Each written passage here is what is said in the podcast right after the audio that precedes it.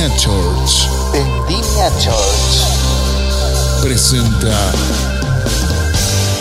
la cápsula espiritual. espiritual.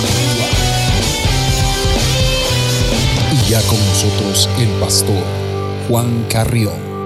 Iniciativa de gracia. Esto es lo que Dios hace en su gracia, y es precisamente lo que vemos a lo largo de toda la Biblia. En medio del pecado generalizado, Dios llama a Noé a salvarse de la inundación. En medio de la pagana Ur, Dios llama al idólatra Abraham y lo invita a ser padre de una gran nación. Mientras su pueblo trabaja esclavizado en Egipto, Dios llama de Madián al asesino Moisés para que saque a los suyos de la esclavitud.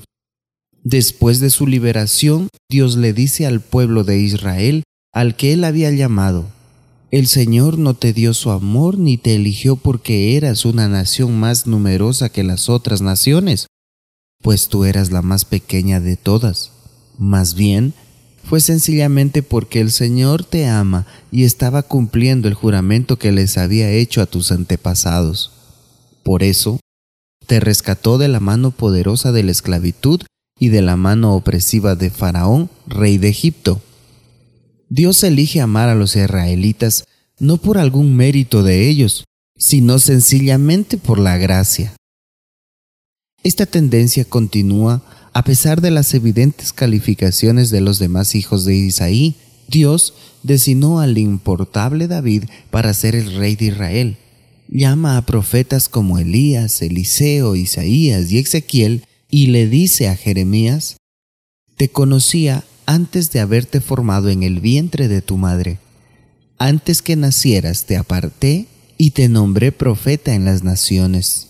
De la multitud pecadora a lo largo del Antiguo Testamento, Dios inicia relaciones con los hombres y mujeres para que sean objetos de la gracia y expresen su gloria. Por eso, no nos sorprende lo que ocurre cuando llegamos al libro de Mateo y vemos a los cuatro judíos pescadores juntos en el mar. No hay nada en ellos que pueda ser atractivo para Cristo. A veces oigo sermones sobre Mateo 4, en los que los predicadores hablan acerca de todas las razones por las que Jesús eligió a estos pescadores para ser sus discípulos. Los pescadores tienen esa o aquella habilidad y tienen esa o aquella perspectiva especial para ser discípulos de Jesús, dicen. Tales conjeturas dejan de lado todo el sentido del relato. Jesús no llama a esos discípulos por lo que son, sino a pesar de lo que son. Ellos no tienen muchas cualidades a su favor. Son galileos, de clase baja, campesinos, carentes de educación, etc. Probablemente no son muy respetados y están muy lejos de pertenecer a una élite cultural. Más todavía, su gran ignorancia, su mentalidad estrecha, sus perjuicios judíos, su orgullo cooperativo, hacen que ellos sean los menos calificados espiritualmente para esta tarea a la que Jesús los llama. Sin embargo, ese es el punto. Sí, ese es el punto. Decisivamente, esos hombres no justifican la elección de Jesús. No obstante, él viene a ellos, se acerca a ellos mientras trabajan y los invita a seguirlo. Ustedes no me eligieron a mí, yo los elegí a ustedes. Estos hombres se convierten en discípulos de Jesús únicamente por la iniciativa y la invitación de Cristo.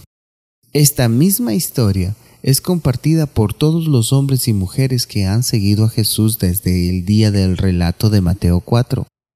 Nadie ha sido jamás salvado de su pecado por haber buscado a Jesús.